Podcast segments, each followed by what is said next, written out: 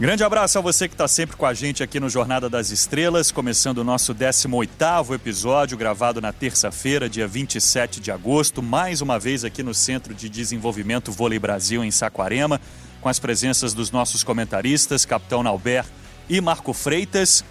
E a minha história com o convidado de hoje, ela começa lá em Londres, 2012. Tive o privilégio de ser um dos profissionais enviados pelo Sport TV aos Jogos Olímpicos de Londres. E lá estava o nosso convidado de hoje, participando de um projeto muito interessante, projeto da Vivência Olímpica. Naquela época, ainda no Minas, se não me engano. E hoje, um dos grandes jogadores da nossa seleção, campeão olímpico, uma das figuras mais queridas no mundo do voleibol. A gente tem hoje o Lucarelli participando aqui do Jornada das Estrelas. E que bom te reencontrar, Lucarelli. Já estivemos juntos também lá no Taubaté, em algumas oportunidades. E muito bom te receber aqui no Jornada das Estrelas para a gente bater esse papo. Te agradecer pela presença aqui com a gente. Valeu, obrigado. Você me deu, me deu sorte, né? 2012 eu lembro, a gente conversou lá. Foi muito legal essa experiência que eu pude vivenciar de assistir os jogos né, nessa Olimpíada, sentir realmente a energia né, que é participar de uma competição como essa. E, com certeza, para mim, foi de, muito, foi de grande valia ter, ter ido, ter permanecido lá. É, eu tive a opção de voltar para o Brasil, mas acho que eu tomei a decisão certa de continuar lá e continuar com a galera, e para mim foi sensacional. Uma curiosidade que eu tenho, Lucarelli, que imagino que deva ser do público em geral, até o momento você jogou no Minas, jogou no SESI São Paulo e defende Taubaté. Jogar fora do país é algo que está no teu horizonte, é algo que você pensa para a tua carreira e se você pensa, onde você gostaria de atuar?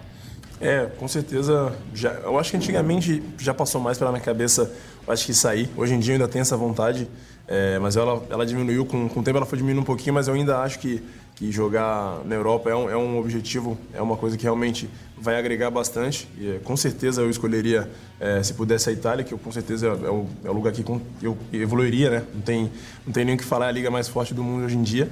Então acho que, eu acho que no futuro tem sim esse, essa vontade, esse plano de, de um dia aí jogar, jogar fora. Mas acho que nos últimos anos eu fui, a minha vontade ela foi diminuindo um pouco, fui gostando ainda mais de continuar no Brasil, continuar aqui perto da família, mas eu acho que no futuro não tão, tão longo eu tenho que, tenho que fazer essa experiência sim. Marco Freitas aqui conosco. Marquinho, obrigado pela presença. É sempre um prazer estar contigo também. Aqui ao lado do Lucarelli. Fui econômico na apresentação desse cara, né? Campeão olímpico, mas campeão da Superliga por Taubaté. E não só isso, né, Marco? Melhor ponteiro e melhor jogador da última edição da nossa Superliga. Marco. Prazer é meu, Bruno. Muito bom estar aqui no nosso podcast, lá do Lucarelli, lá do esse querido craque, eterno capitão da seleção, Nauber. E para bater um papo com esse diamante, né? Ele é tão bom que ele joga muito e eu acho que ainda pode evoluir muito. Sou chato com ele desde moleque. É, eu quero até aproveitar aqui para ver se eu mudo meu papo com ele, que eu sempre que eu encontrava com o Lucarelli desde moleque, eu brincava com ele, não vai tirar essa sandália da humildade, não. Só que você percebe que vai pintar um cracaço, que sempre ele deu essa impressão para todos nós, tá, já se confirmou, né? Eu já estou achando agora que o papo tem que ser outro. Joga esse chinelo para fora, começa a bater no peito, pedir bola o tempo inteiro, que eu acho que é uma coisa que ainda falta em você. É o Lucarelli entender a capacidade do Lucarelli, que ele é um cara tão humilde, tão cuidadoso com as coisas, que talvez, não sei se por um medo de quebrar os ensinamentos da família, os valores, o comportamento dele. Às vezes ele é elegante demais. E na hora da competição, isso tem que eventualmente ficar de lado. Na hora que bicho pega mesmo, como a gente costuma falar, isso tem que ficar de lado. Então eu quero aproveitar para, enfim, tirar algumas dúvidas, né? E eu vou começar com que eu fiquei muito curioso com esse, esse, movimento todo que você viveu, porque você teve a questão da lesão, que foi muito complicada, né? Para todo mundo, ela, a também teve lesões seríssimas. Mas ao mesmo tempo você enxerga tudo de fora, né? É, qual é a avaliação que você faz pessoal daquele cara que se lesionou depois de tantas competições uma em cima da outra, sem muito tempo para entender o que estava acontecendo? É, como é que o Lucarelli, lesionado, sentado quase 10 meses ele sem jogar, é, como é que o Lucarelli fez uma avaliação do Lucarelli até aquela lesão? Como é que você é, se enxerga ou se enxergava até o momento da lesão? Qual foi a conclusão que você teve quando parou durante 10 meses? É, eu acho que é até meio complicado de, de responder. Eu não sei muito bem como, como eu estava agindo naquela época, que foi tudo muito novo. Eu nunca tinha tido uma lesão tão séria como aquela, então tudo, tudo para mim era, era uma coisa diferente. Ficar longe das quadras, acho que nunca tinha ficado mais de um mês sem, sem pisar numa quadra, então isso foi muito difícil também. Eu sempre fui um cara que amei é, estar na quadra, é, ter essa vivência com, ali com os atletas, que realmente viram nossa família, né? Então acho que foi difícil, mas eu acredito que deu, pra, deu sim para pensar um pouco no, no, que eu já tinha feito, é, no que poderia melhorar, as, as opções. Então acho que é, naquele momento eu sabia que eu já não era um cara tão novo mais, que a, a vida que eu tinha é, fora de quadra antes eu tinha que melhorar. Não, a questão da alimentação acho que eu sempre tive um cuidado muito grande, mas acho que a questão do descanso era uma coisa que eu realmente precisava melhorar que com o tempo vai passando, você com certeza vai recuperando um pouco mais de dificuldade. Então, essas coisas você precisa ter esse cuidado maior. Então, acho que essa foi a, a principal mudança que eu tive, é, esse pensamento realmente valorizar o descanso. Então acho que isso foi, foi não importante a lesão, que lesão nunca, nunca é bom, mas acho que ligou esse alerta, né? Que eu precisava mudar um pouco o meu jeito de levar a minha, a minha vida fora de quadra. E dentro de quadra, cara, eu, eu não, não acabei não pensando muito sobre isso, que a minha vontade naquela época era só voltar o mais rápido possível. Eu não aguentava mais ficar em casa. Foram muito, muito tempo sem poder realmente saltar, sem treinar de verdade. Então isso é muito difícil. É, ficar até você começar a voltar é muito difícil. Então acho que quando eu voltei eu queria comer a bola de qualquer jeito, eu não queria treinar, treinar, treinar dobrado, eu não queria. Pô, treinei acho até mais do que o fisioterapeuta deixava, eu fazia coisas que ele não, não deixava na época, porque eu não, não aguentava mais. Então acho que essa vontade de voltar a treinar foi, foi até bom, que eu voltei com realmente muita vontade. E acredito que nesse período fora e depois a, da volta, eu consegui evoluir em algumas coisas dentro de quadra, principalmente essa parte que você sempre disse, é, da questão de realmente ser um pouco mais acanhado às vezes dentro de quadra, não ter essa personalidade de ficar o tempo inteiro ali em cima, que é uma coisa que eu já tive quando eu era mais novo, que depois com o tempo, quando eu me tornei adulto, eu fui perdendo um pouco mais. É, mas eu acho que isso mudou um pouco também, eu acho que eu tive essa, essa confiança de, de momento de precisar falar, pô, a bola é minha e não me acabou, não, não precisa mais é, pensar, então acho que isso foi, foi bom também. Pela tua fala, dá para a gente perceber que foi o momento mais difícil da tua carreira, né? O momento pós-lesão, da lesão e pós-lesão. Você teve medo de não voltar a jogar em alto nível?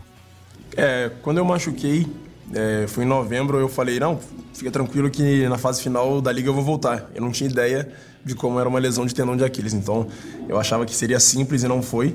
É, era longo.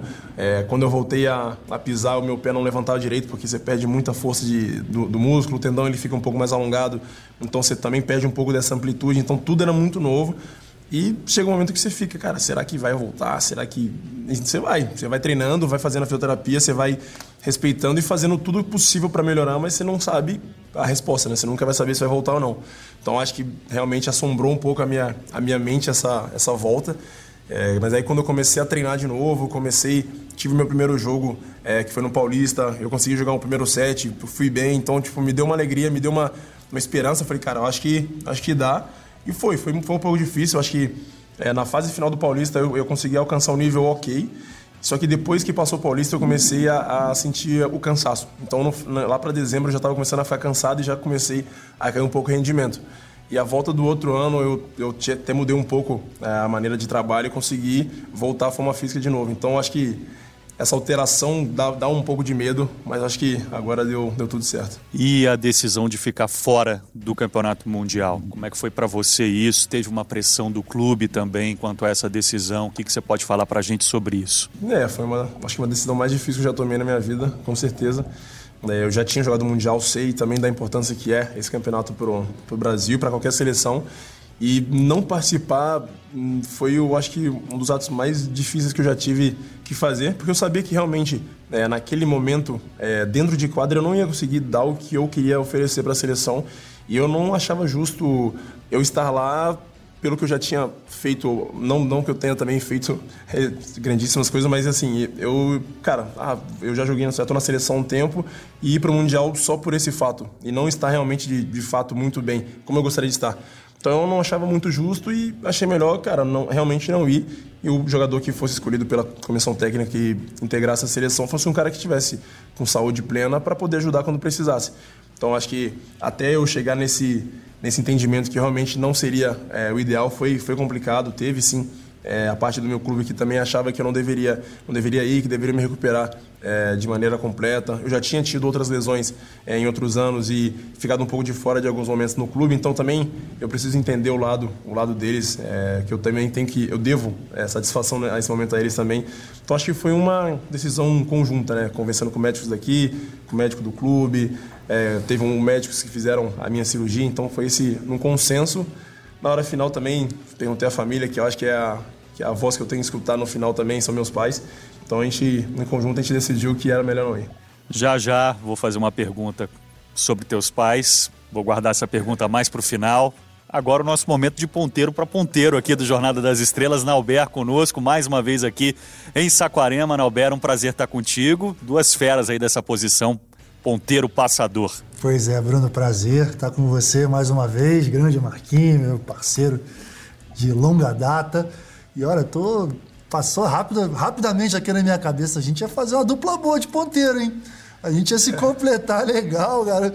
Ponteiro passador é redundância, Nauber?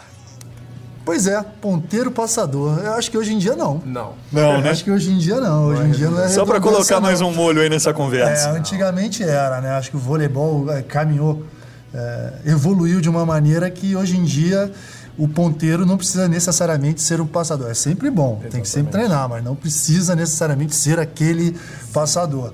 Agora, o que, eh, escutando aqui esse início de, de conversa, né? É, quantos anos mesmo, cara? 27. 27, olha a quantidade de coisa que ele já passou, né? A gente, você falou aqui da Olimpíada de Londres. Na minha opinião, naquela época eu já tinha falado nisso. Acho que ele poderia ser aquele fator surpresa que o Brasil não teve na final. Lá antes de acontecer tudo o que aconteceu, a gente chegou a comentar isso, né, de que poderia arriscar, trazer um garoto novo, um garoto que, que certamente, é, tipo o Ronaldo na seleção de futebol, poderia ser o Lucarelli ali em, em, Londres 2012, com a possibilidade de entrar numa final e ser o fator surpresa. A gente teve problemas físicos ali e até eles descobrirem como ele atacava, já poderia ter acabado o jogo. Enfim, a gente chegou a, até a comentar, mas isso não foi. Não foi, não foi aconteceu dessa maneira, né? Mas aí logo em seguida ele entrou na seleção brasileira, já entrou como titular.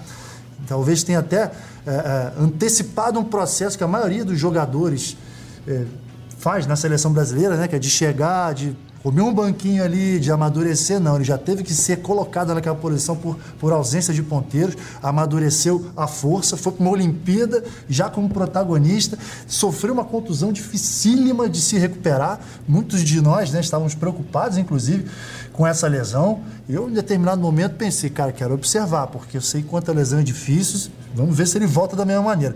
E, para nossa surpresa, de forma agradável, voltou e voltou muito forte. Então. Eu fico muito contente de ver o Lucarelli hoje em dia maduro, o Lucarelli pronto. E aí eu endosso aqui o que o Marquinho falou. Tem algumas situações que aí, já que a gente está aqui, né, vamos botar tudo na mesa. Acho que ele tem toda a moral, toda a capacidade para ser realmente protagonista. A gente, né, Marquinhos, a gente foi, o voleibol brasileiro foi construído de uma forma tão coletiva que eu acho que às vezes em algum momento hoje em dia rola aquele acanhamento, aquela aquela cerimônia e entre os jogadores. Ele universo na seleção também, né? Pois é. Por isso talvez você tenha mudado de como você era quando era moleque. Que era absolutamente protagonista. Quando ele chega na seleção, ainda tem, nossa, a figura desses caras, né? Porra, como é, que, como é que eu vou me comportar aqui? Como é que eu vou agir? E de uma certa forma você se deixou levar, porque o sucesso veio também, então você teve uma mudança de comportamento, mas o ser humano, cara, é, a história é essa, né? Você vai se. É, a circunstância vai te colocando numa situação que você tem que. Meu irmão, tem que ser, tem que evoluir. E a evolução, o bacana da história é essa. Você se reconhecer entender que tem um caminho de evolução, né, cara? É, de evolução é, é natural e, e, assim, hoje em dia a gente fica, a gente comenta muito sobre isso, né? Caramba, a gente gostaria que os jogadores até se cobrassem um pouquinho mais, que eles até hoje em dia rola uma cerimônia, ninguém gosta de mostrar as emoções e parece que é uma vergonha chamar jogo, que nada. Acho que em determinados momentos é uma atitude coletiva você fazer isso, porque é. tá salvando muita gente. Exatamente, você está salvando o time inteiro, você está incendiando é. um time. Em alguns momentos eu até gostaria que o Lucarelli, porque tem todas as condições de poder fazer isso. E outra coisa, uh, falou aqui de jogar no exterior, o Bruno citou muito bem no início.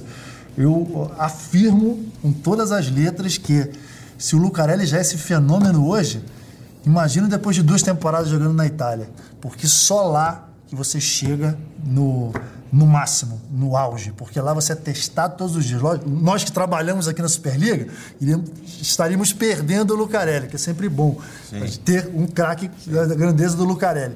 Mas pro vôlei brasileiro, para ele, para um possível retorno depois, ia vir um jogador assim que já é um dos melhores do mundo, tem tudo para ser um dos melhores de todos os tempos. Imagina jogando duas temporadas na Itália, sendo cobrado todos os dias e imprensa e não sei o quê, que acho que muitas vezes aqui no Brasil a gente acaba entrando numa zona de conforto que para o desenvolvimento do atleta não é tão bom. Então eu vivi isso na pele, todos os jogadores viveram e imagino o Lucarelli lá. Então Vamos aguardar isso. Deixo só esse depoimento. É, é, queria só deixar essa dica para você avaliar muito bem. A gente sabe que o mercado hoje em dia é bom aqui no Brasil, rola né, um contrato bom, mas lá fora, em termos de desenvolvimento de carreira, não há nada parecido. Dentro disso tudo que foi falado, né, Lucarelli, a gente teve a oportunidade algumas semanas de vir aqui para Saquarema e batemos um papo com o Renan. E na opinião dele, me, me chamou muito a atenção essa fala do Renan. Na opinião dele, ele acha que existe uma cobrança muito grande de quem veste essa camisa da seleção brasileira por tudo que as gerações anteriores conquistaram, e a gente tem um cara aqui de uma dessas gerações. Né? Então, te pergunto o seguinte: depois da Olimpíada, depois de colocar aquela medalha de ouro no peito, qual foi a tua sensação? Foi uma sensação de alívio ou foi uma sensação de felicidade? Na opinião do teu técnico aqui na seleção e no clube também, ele acha que vocês têm potencial para desfrutar um pouco mais da experiência, do jogo, se divertir mais em quadra. Dá para fazer isso ou essa pressão ela já vem acompanhada dessa camisa amarela? Cara, ela vem acompanhada, isso é, é natural. Não tem como você representar uma, uma seleção que ganhou tanto é, e achar que é normal, que não é. Mas essa pressão não pode ser negativa. É uma pressão que vai ter, não, vai, não tem como. A torcida vai esperar sempre é, que, que, vença, a imprensa sempre vai estar preparada é, para um momento também negativo e vai cobrar. Então, isso, cara, isso vai ter. Então, acho que a gente tem que ter essa maturidade de entender e não deixar se levar por esses, por esses fatores. É, mas com certeza a gente deu, a Olimpíada de, de 2016 deu um pouco de alívio também. É, a gente vivia uma, uma época ali de 2013 a 2016 que nós chegamos em acho que a gente não chegou em uma final só, só que a gente também não tinha ganho todas as finais. E isso era uma coisa que era muito cobrado, era muito falado, e isso, em determinados momentos, gerou uma, uma certa dúvida na nossa equipe. E isso é, realmente não era, não era vantajoso para a gente. Então, essa vitória da Olimpíada aqui no Brasil, que sempre tem é, sempre dizem que o Brasil não, não, vencia no Brasil, então acho que foi duplamente é, vitória para a gente, então foi muito bom. É, para a gente foi muito, muito legal essa, essa medalha e para mim, para mim pessoalmente, é, foi um alívio muito grande. Eu acho que depois dessa Olimpíada, é, a minha confiança ela, melhorou, ela aumentou, essa, essa tranquilidade de estar em quadra e saber, cara, a gente, a gente é capaz, a gente pô, ganhou uma Olimpíada aqui contra times enormes, então a gente, a gente é capaz, a gente consegue. Então acho que isso ajudou bastante. E essa pressão, cara, vai existir, não tem jeito, não vai mudar. Nos jogos decisivos estava machucado também, né? Nos jogos mais importantes, você sentiu, houve um problema na perna, um problema muscular, não foi isso? Sim, eu tive um estiramento na coxa é, no jogo contra a França, que foi o jogo é, da nossa nosso acesso à, à, fase final. No jogo contra a Argentina, nas fases de final, eu fui atacar uma bola e senti no, no gesto do ataque. E a partir daquele momento ela foi começando a ficar cada vez maior. Então, quando eu acabei a, a Olimpíada e fui fazer o exame, eu tinha 10 centímetros de edema já. Então, tipo, já estava muito grande, já estava minha perna não, não movimentava direito. Então, eu joguei a semifinal e a final foram jogos muito difíceis de jogar. É, momentos de ter que recepcionar e atacar e eu não conseguia fazer direito. É, eu recebo hoje em dia algumas fotos daquela época. Eu tenho várias fotos fazendo tipo caretas em, tipo assim, de muita dor e eu nem me recordava porque ali no, no calor do jogo você vai jogando e não lembra. Mas eu, cara, eu lembro de alguns momentos de não conseguir fazer idas e voltas de movimento. Mas curiosamente, acho que foi um dos seus melhores jogos, porque você usou muito mais a técnica. Talvez até por ser a primeira Sim. Olimpíada, você estava indo muito Sim. na força física em alguns momentos, passando até do ponto. Né? Acho que ali você atingiu o equilíbrio e jogou o, muito mais com a técnica. O jogo da França, meus primeiros seis ataques, eu acho. Eu acho que eu tinha rodado cinco dessas seis, mas eu tinha feito rede em quatro. É. E isso demonstra exatamente o que você falou. Eu comecei o jogo da França querendo machucar todo mundo e eu não estava nem pensando mais. Então, tipo assim, é, deu certo que eu fiz o ponto, mas eu fiz rede em quatro. Eu nunca tinha, sei lá, acho que eu nunca fiz rede quatro vezes em um jogo. E eu fiz nos primeiros seis ataques. Então, demonstra, acho que, aquela loucura e é exatamente isso. No jogo contra a Rússia, eu fiz, acho que, cinco pontos de ataque e quatro foram de largada. Então, acho que realmente muda muito essa a característica. Então, foi, foi muito legal. Eu também mudei um pouco a característica lá nesse momento. Eu comecei a focar um pouco mais no fundo de quadra, porque eu sabia uhum. que eu não ia conseguir é, fazer mais de 15 pontos no jogo, que eu não tinha condições de atacar. Então, acho que isso é, me ajudou também a concentrar na recepção. Foram jogos que eu melhor recebi na Olimpíada. Então, acho que de, de uma maneira a lesão ela veio a calhar. Em, nesse mesmo papo com o Renan, e eu gosto muito quando a gente tem a oportunidade de, de sair um pouco dessa bolha chamada televisão e vir para cá, para Saquarema, para ter a oportunidade de ver o trabalho de vocês de pertinho, fiquei espiando ali o teu treino, o treino do Leal e o treino do Thales, um treino de passe. E nessa conversa com o Renan, ele tocou no ponto da mudança do saque flutuante, né, o que a gente vem chamando agora de saque híbrido, e só para explicar rapidamente para as pessoas que estão nos ouvindo, né? Saque híbrido é aquele saque flutuante que não é o saque flutuante para não errar, é um saque flutuante mais agressivo. Às vezes o cara faz o lançamento do viagem e lá no alto ele muda o movimento para o saque flutuante, né? Dá para a gente dizer que vocês, passadores, estão trabalhando dobrado aqui e já com atenção total a esse, entre aspas, novo tipo de, de saque? E, na tua opinião, hoje em dia está mais difícil receber um saque híbrido do que um viagem? Cara, é, eu passei pela, por essa mudança dos, dos saques. É, eu já joguei antes com sacadores que sacavam flutuante, mas com uma determinada pressão. É, a gente tem até o radar e antigamente é, os saques eles chegavam a 55, raramente 60 km por hora e hoje em dia a gente pega flutuantes de 77, 78, que é muito. Esse é o híbrido. Que, é, que para o flutuante é muito rápido. Ela varia muito, ela, ela tem mudanças de direção é, em questões de segundos, ela sobe, desce, vai, muda muito é, lateralmente também. Então, com certeza, é, o nosso foco é, é melhorar essa recepção. É, porque o saque de viagem ele, ele não muda muito, ele só fica um, um pouco mais forte às vezes, mas isso aí sempre teve. Acho que sempre tiveram alguns jogadores, acho que desde 1900 e lá vai bolinha, que destacavam muito forte. Então isso acho que não muda tanto. O Viagem sempre vai continuar sendo o saque do ponto, agressivo, mas isso é uma coisa que a gente faz e não, não altera muito. É, então o flutuante realmente a gente tem que tomar uma atenção. Sofremos muito na Liga das Nações justamente com o flutuante. Acho que em muitos momentos a gente, o jogo foi, foi embora justamente em sequências de flutuante que a gente sofreu. Então acho que isso foi um, um, pensamento coletivo, um pensamento individual também. Eu vim depois da Liga das Nações focado em, em não sofrer mais com esse tipo de saque. Então acho que meu pensamento foi justamente esse. E já no, no, no campeonato na Polônia e na, no classificatório a gente não sofreu tanto. Acho justamente por realmente ver que precisávamos é, evoluir nesse quesito. E acho que agora a gente não, não vai cair nessa armadilha de novo, vai continuar treinando para não sofrer mais. Desde a chegada do Leal à seleção brasileira, a imprensa vem dizendo: poxa, que potencial de ataque tem a seleção brasileira com o Leal, com o Lucarelli e com o Wallace. E aí, na tua opinião, o time titular tem que ser vocês três mesmo? O que, que você pensa disso? A escalação titular da seleção brasileira tem que contemplar vocês três mesmo? É, é o que é, muitas, gente, muitas pessoas dizem. É, com certeza eu vou usar do clichê e vou deixar isso para a comissão técnica. isso não é uma decisão que cabe a mim. A minha, óbvio que o que eu faço dentro de quadra influencia, então acho que é justamente o meu papel no momento, é continuar sendo um jogador agressivo que, que me caracteriza e também evoluindo na recepção, que é uma coisa que eu preciso evoluir para quando jogar nós quando joga nós dois juntos. É que nós realmente não somos jogadores que têm esse carcoete de recepção como o Nobé já teve. É, deve ter ainda com certeza, que isso, não, isso ele não vai desaprender. Uma aqui, então, é, nós não temos essa característica de ser aquele jogador que passa com tranquilidade, sabe que o saque vai vir, vai ser o passe na mão. Então acho que a gente tem que treinar bastante isso para realmente, se possível, é, jogar nós dois. É, no jogo da Bulgária, é, jogou essa escalação e eu acabei tendo que fazer um pouco mais essa função e, e entender isso. Né? Tanto que eu ataquei muito menos bolas esse jogo, justamente é, pensando em ajudar nesse quesito. Né? Eu tive uma conversa com o Bruno no decorrer do jogo e falei, cara, o Leal e o Wallace estão rodando tudo, não precisa me dar bola de passear. Se tiver alguma bola muito ruim para levantar, me dá e eu me viro. Mas, cara, se os caras estão rodando, vamos jogar assim. Eu tento concentrar na recepção e me dar os pepinos.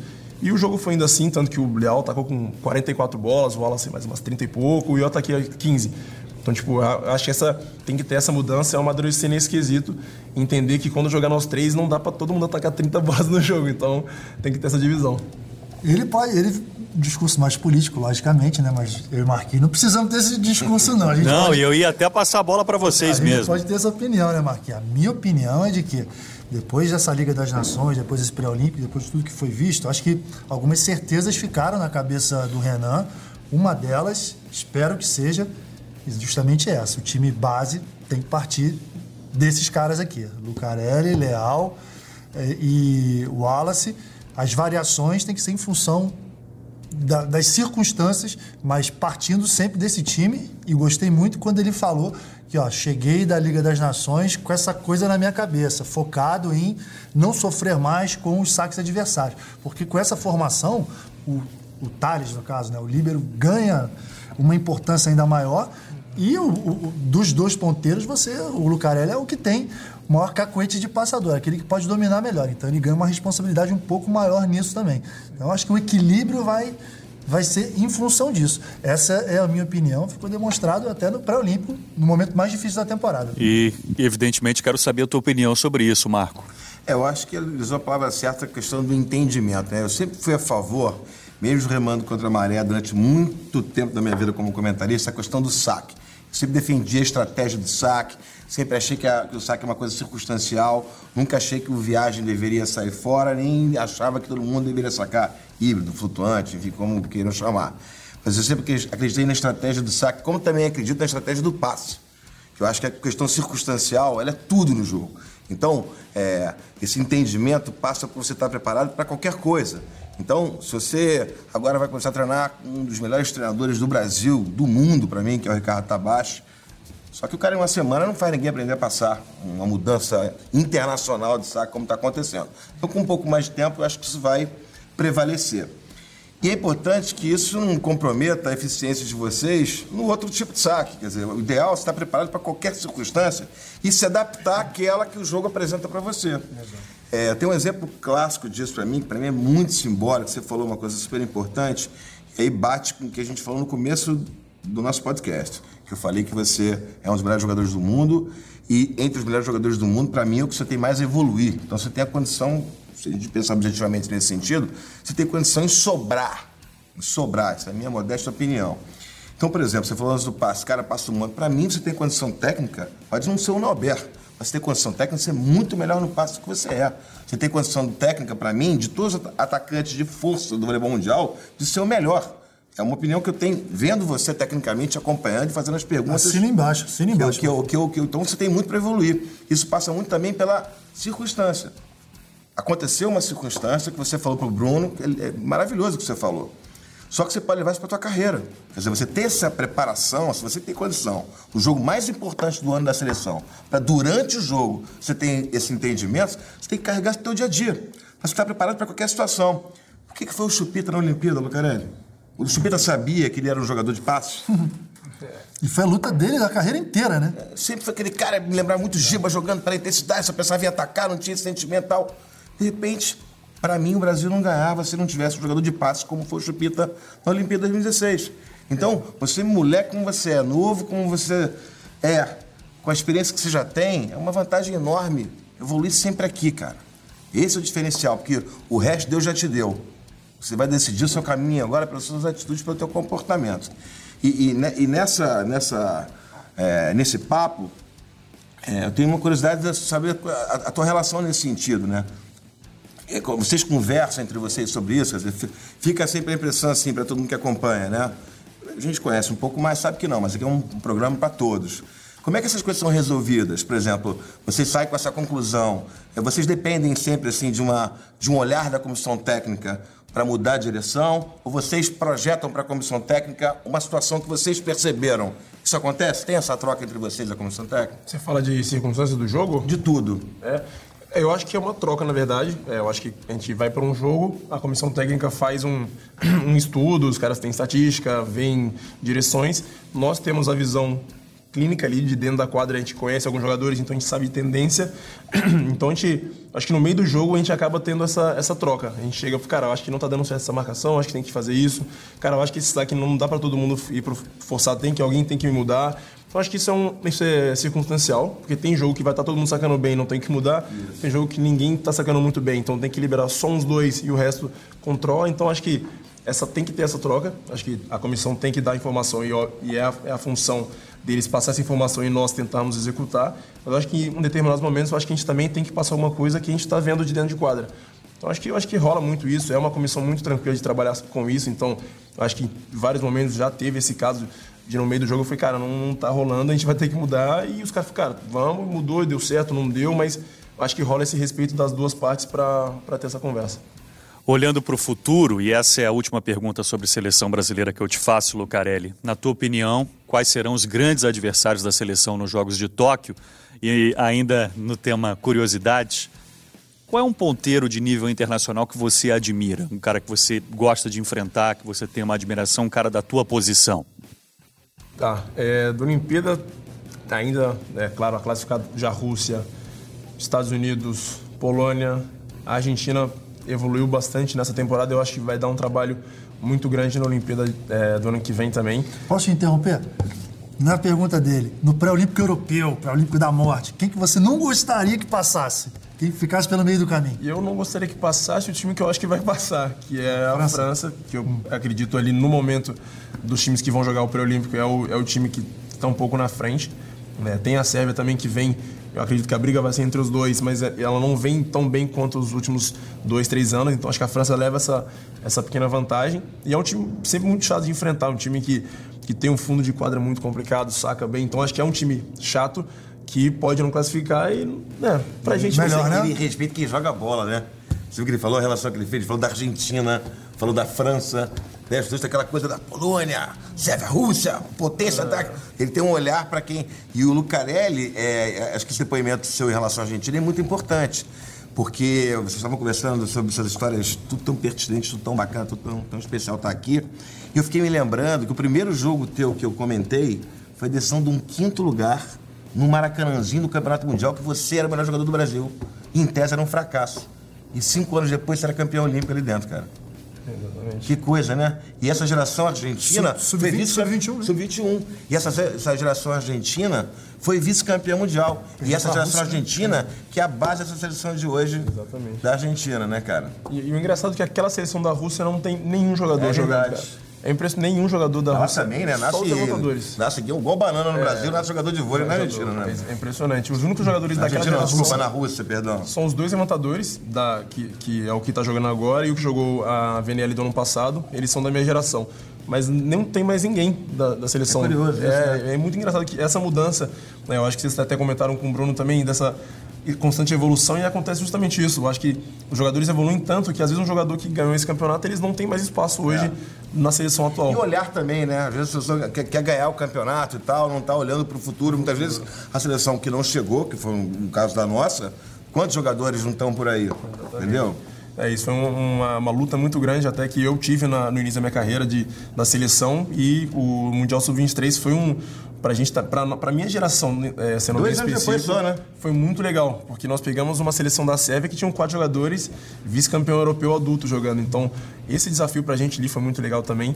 O Vacevic e o Atanasjevic, né? O Liznat e o Levantador. É, verdade, quatro. Quatro jogadores que eram titulares da seleção adulta vice-campeão europeia, cara. Então, acho que jogar contra esses caras pra gente também ali foi muito legal. E tá falando do título mundial sub-23 em 2013, né? Isso. Uberlândia, não fez? Exatamente. Ali foi muito legal.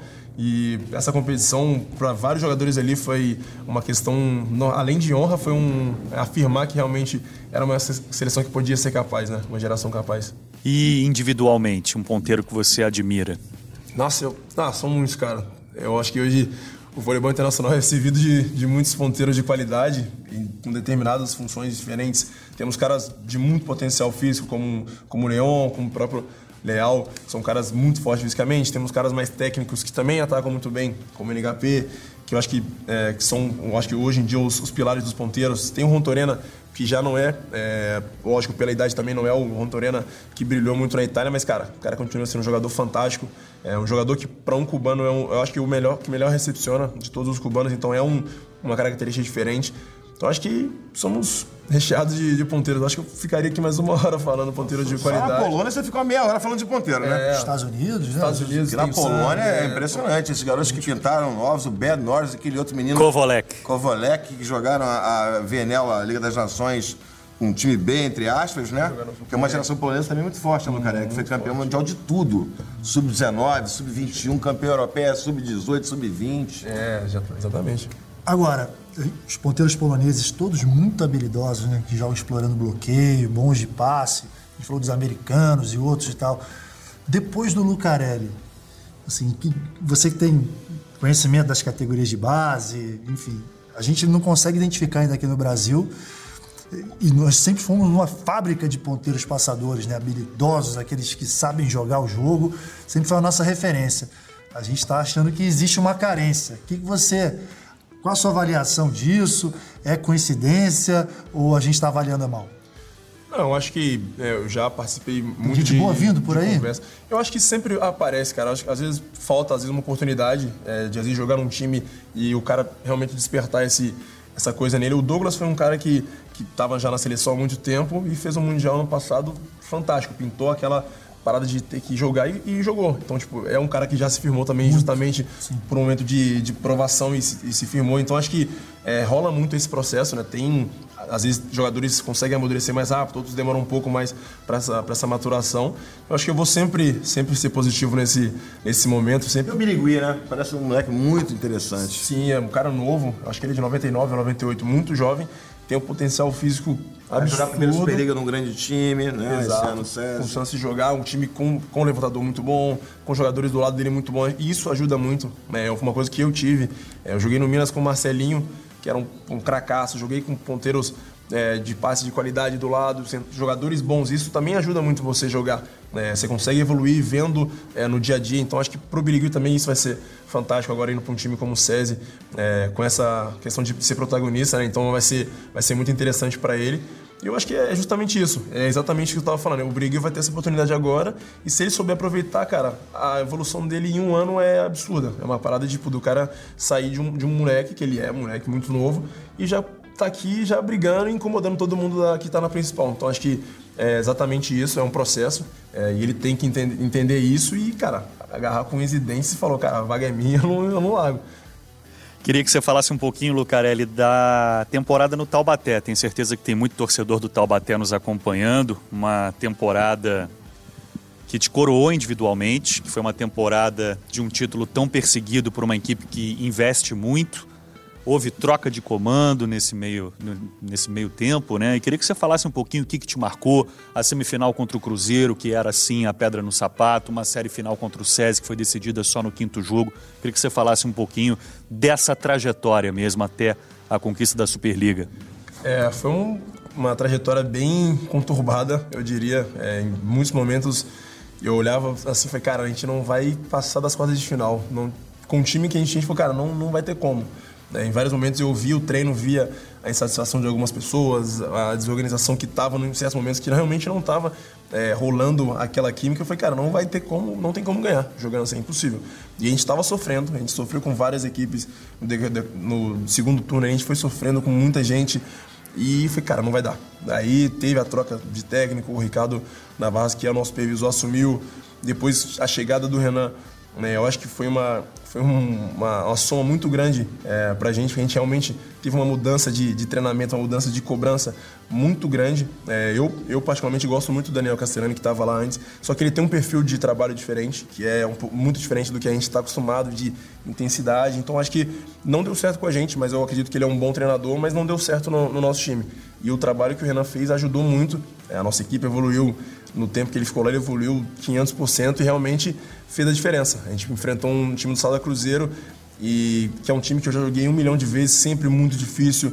Eu acho que com certeza já perdi mais que ganhei. É, já joguei desde o Minas, Mineiro, tudo contra eles. Então é um time muito complicado de jogar sempre, né? independente das mudanças. É, é, um time que tem história. Então ganhar da semifinal deu um, um, um gás muito grande para a gente na final. E foi uma decisão de até o quinto jogo bem equilibrado. Foi acho que coroou da melhor maneira possível. Acho que para quem assistiu foi maravilhoso, né? São cinco jogos, eu acho que pra gente, a gente nunca gosta de jogar, poderia terminar em três jogos, seria maravilhoso, mas para quem assiste é incrível e foi muito bom. É, você falou aqui de, de insatisfação de alguns e tal. Do, olhando lá de fora, né, com a nossa experiência, a gente tinha a impressão de que o Castellani, em alguns momentos, quis agradar todo mundo e acabou desagradando a todos. Quando houve a mudança, as coisas foram um pouco mais definidas né, em relação às posições. A gente sabe como que são as coisas dentro de um time com tantas estrelas assim. E o time deslanchou. Passa por aí a, a melhor a evolução do time nessa temporada? Eu acredito que sim. É, eu acho que o Daniel ele tem essa personalidade de ser um cara mais de, realmente de, tentar agradar e né? tal. E acabou sendo realmente, ele não imaginava que poderia é, ser realmente é, algo ruim. Ele imaginou que seria legal todo mundo estar bem, mas acabou não sendo tão bom. É, e o Renan chegou realmente e falou: o time vai ser esse, vou partir disso. Se tiver que mudar durante o jogo, eu mudo, mas vai partir disso. E foi, acabou. Ele já falou isso numa reunião e acabou. O time foi treinando assim e acabou dando certo. Acho que as pessoas que não estavam no time titular entenderam e falaram: cara, beleza, agora nós vamos treinar. E o time começou a realmente se entender que eu acho que dentro, de, dentro do, do, do time estava muito bem, entre nós atletas. O relacionamento era muito bom. Então acho que isso não foi um problema. É, então, a chegada do Renan, acho que deu tudo certo e o time deu a, essa guinadinha para a fase final. Falei que ia guardar essa pergunta mais para o final aqui do nosso papo, dando uma vasculhada, entre aspas, nas tuas redes sociais. A gente frequentemente vê fotos tuas com os teus pais, seja em treinamentos, em jogos. Então, queria te perguntar, Lucarelli, a importância que a família tem no desenvolvimento da tua carreira. É, eu é, posso, eu sou exemplo de que é, os, os, pais presentes fazem uma diferença muito grande porque eu vi jogadores de potencial incríveis que às vezes não tinham é, essa presença constante dos pais, o incentivo, e que acabou dando errado, se perde em certos momentos por faltar essa, essa lucidez em algumas decisões, de não ter esse, esse suporte fora de quadra. E para mim, meus pais, é, eles têm uma importância muito grande, é, com, eles têm personalidades completamente diferentes, então eles me moldaram, eu, eu sou o molde metade, metade dos dois, é, então eles são muito importantes e eu gosto de, de registrar sempre é, esses momentos nas redes sociais com eles, é, primeiro é uma forma de homenageá-los, né? Que é, a gente tem acaba tendo muito seguidor, então para ver, mostrar para eles que eles são importantes, as pessoas têm que entender que os pais são importantes. E como nós temos muito, é, muitos atletas jovens ou pessoas também jovens que nos seguem, cara, eu tento passar mais esse lado nas redes sociais, que hoje em dia todo mundo é viciado nisso. Eu tento passar mais esse lado família para as pessoas entenderem que, independente da circunstância, de posição que você é, é na vida, você pode manter. Você, você consegue ser uma pessoa ainda de família que valoriza isso. E eu acho que é uma coisa que vai agregar muito para quem consegue enxergar isso nos, nos, ídolos, entre aspas, sei lá. A última pergunta que eu te faço é exatamente com relação às redes sociais. Como é que você lida com as redes sociais, você se importa muito com os comentários que são feitos, você é um cara que para para rever os jogos ou não prefere não ver. Como é que é a tua relação com as redes sociais? Se você leva os comentários numa boa ou se isso te influencia de alguma maneira? Cara, eu com, questão de comentários sou muito tranquilo. É, eu eu tenho consciência do, do que eu faço no dia a dia, é, da, do, da exigência que eu tenho comigo mesmo para evolução. É, eu sei das coisas que a gente se abdica para estar tá em vários campeonatos, para treinar. Então eu sei que certos comentários, eu, eu, eu, leio alguns, eu não leio também sempre todos os comentários. Eu, eu leio, se eu aceito, falo, cara, realmente o cara tem razão, não tem problema nenhum. Se eu vejo um comentário que não tem fundamento nenhum, eu só leio e passa despercebido. Eu acho que é uma coisa que com o tempo eu acabei adquirindo isso. Né? No início é, da minha carreira eu já sofri muito com essa questão de, de comentários, de, de coisas que as pessoas falavam, e isso me influenciava bastante. É, e com o tempo eu fui entendendo que, cara, não muda nada na vida de ninguém essa, essa questão. Acho que ninguém, ninguém que comenta lá vem te ajudar a treinar, tá num, num momento difícil seu para te, te dar o suporte. Então acredito que os comentários bons e ruins você tem que tem que ler de. Lógico que os, os bons comentários bons são agradáveis de ver, você se sente bem, mas os comentários que também são críticos você tem que entender. Se realmente tiver fundamento, você tem que entender e se te fizer evoluir, é algo que você tem que acatar. E se for uma coisa que a pessoa falou da boca para fora, no momento de raiva que ela tá passando na vida dela, cara, você releva e deixa passar. Eu acho que um comentário não muda o que você faz na vida. Mas tem gente, né, Bruno, que tem se importado demais. Tem gente que tá a impressão que a gente tem é que as redes sociais hoje em dia fazem parte ali do dia a dia dos atletas e muitas vezes não contribuem, muitas vezes atrapalham. É, eu não vivi a era das redes sociais como jogador, né? não tenho ideia, mas eu fico com essa impressão. A minha impressão é errada ou. Não, eu, não, eu, não, eu até não sei de quem você está falando, mas eu posso falar de uma maneira geral. É, não só seleção Taubaté, acho que de maneira geral todos os clubes, atletas de modalidades diferentes se importam muito com isso. É, eu até recebo várias mensagens de pessoas que, que falam: Ah, você não se posicionou sobre política, não sei o que. Eu falei, cara, eu não, eu não tenho que ficar me posicionando sobre tudo. Porque, eu, primeiro, que eu não tenho fundamento nenhum sobre vários assuntos. Então, eu não vou ficar jogando informação que não vai somar é nada pra ninguém. responsabilidade. É, né? eu não fico jogando coisa que eu nem Ou então você pode se posicionar, mas não necessariamente ir para a rede social para fazer isso. Né? Exato, né? eu prefiro me posicionar com pessoas que, que eu convivo, que eu, que eu realmente posso é, influenciar. E a gente bate um papo, entra num consenso, mas acho que hoje em dia as redes sociais tomaram uma proporção muito grande é, e em vários momentos é, de maneira negativa das pessoas realmente se importarem muito com a opinião de pessoas que só te veem numa rede social. E você acaba esquecendo que as, a opinião que realmente vale é de quem está né, do seu lado no dia a dia, de quem é realmente seu amigo, seu parente. Então, acho que a rede social ela é muito positiva, faz muito bem, a gente consegue divulgar várias coisas, campeonato, a gente consegue demonstrar esses exemplos bons para a galera que acompanha, mas tem esses, esses veneninhos também. E você para para ver os jogos depois? É uma coisa que você costuma fazer ou você é daqueles que não gosta de rever os jogos? Não, eu sou muito viciado em, em vôlei. Eu assisto. Que legal. Acho que praticamente todos os jogos. Eu assisto jogos de outras equipes, até Bacana. às vezes feminina eu também assisto. Eu, eu gosto bastante de ver. Que eu Você se vê ver. durante os jogos? Curiosidade que eu tenho. Durante os jogos ali na. Hoje em dia a tecnologia aumentou demais. Você consegue, em algum momento, pô, não tô virando a bola aqui e tal, chega no intervalo de um set pro outro, você se vê ali durante o jogo? Aquelas não edições de imagem que a comissão técnica recebe para marcar as passagens de rede. Você tem, existe essa possibilidade tecnologicamente Durante o falando, jogo. né? Não, durante a gente nunca Durante não. fez isso. É. A gente nunca fez isso. Eu, não sei, eu não sei nem se eles conseguem enviar o vídeo assim tão rápido. Eu não sei. Na verdade, eu também não sei. que é. algum- que alguns Algumas caras- seleções, sim, algumas Estados seleções, Unidos, sim, né? por exemplo, A né? Polônia que eu, eu vejo que o. Ele, corre- ele, por exemplo, tem- corrige um, re- um gesto teu, como você falou. É, ali praticamente em tempo real, Você né? Três saques seguidos. O cara acha que você tá, não tá alongando teu movimento. E fica assim, olha, olha só, Lucarelli.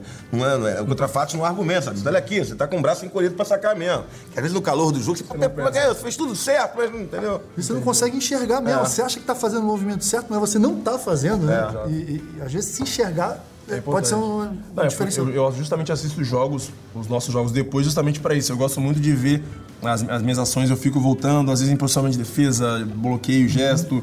Eu gosto de ver as minhas ações, mais as negativas. Na verdade, eu vejo as duas, porque a positiva também eu fiz algo de, de certo. então eu tenho que ver, pô, eu acho que eu fiz isso Aprendendo bem. acerto é importante também, não é, só aprendendo erro, não. Exatamente. E às vezes quando eu faço algo errado, eu falo, cara, essa- nessa hora eu poderia ter feito algo diferente. Opção também, ver, pô, se eu tivesse largado nessa bola, teria um, tinha um buraco ali. Então, eu acho que assistindo nossos jogos eu também consigo é, evoluir um pouco. Eu, que aí eu chego dentro de quadra eu tento reproduzir o que eu, o que eu vi, não adianta só assistir também. Então acho que é, pra mim faz muito, faz muito bem assistir os jogos. Marco Freitas, estamos chegando ao final desse episódio 18 aqui do Jornada das Estrelas. Mais alguma curiosidade que você queira saber do Lucarelli? Eu ficaria aqui a tarde inteira com um papo maravilhoso, mas a gente tem que acabar. É, tiro aqui as minhas conclusões, né? A primeira delas é que ele de fato continua aquele moleque humilde que eu conhecia, mas ao mesmo tempo virou um homem com personalidade, que tem um olhar importante para assuntos que eu considero super relevantes e pertinentes, que não é só da bola que é feito um craque, né, cara? Então muita coisa conta e me parece, assim, por esse papo que você está evoluindo tanto fora da quadra como dentro da quadra e caminhando tudo isso junto, cara. Eu vou continuar defendendo aquela tese. Esse Lucarelli é um dos melhores do mundo, mas eu ainda sei que tem o melhor do mundo dentro desse cara aí. Bota pra fora, Lucarelli. Essa é a moral, entendeu? Eu, vou, eu já escutei dele esses. E pode escutar porque ele sabe da admiração que eu tenho por ele também. Já falei pra ele, ó, Marcos, se você disser pra mim que a bola é quadrada, eu vou dizer no ar que a bola é quadrada. Exatamente, não, um cara conhecedor demais, a gente, gente até brinca nas transmissões que ele é impressionante, ele conhece, parece que todos os atletas do mundo ele sabe, realmente conhece, então é um cara Sabe que o time tem, reserva do Quênia feminino.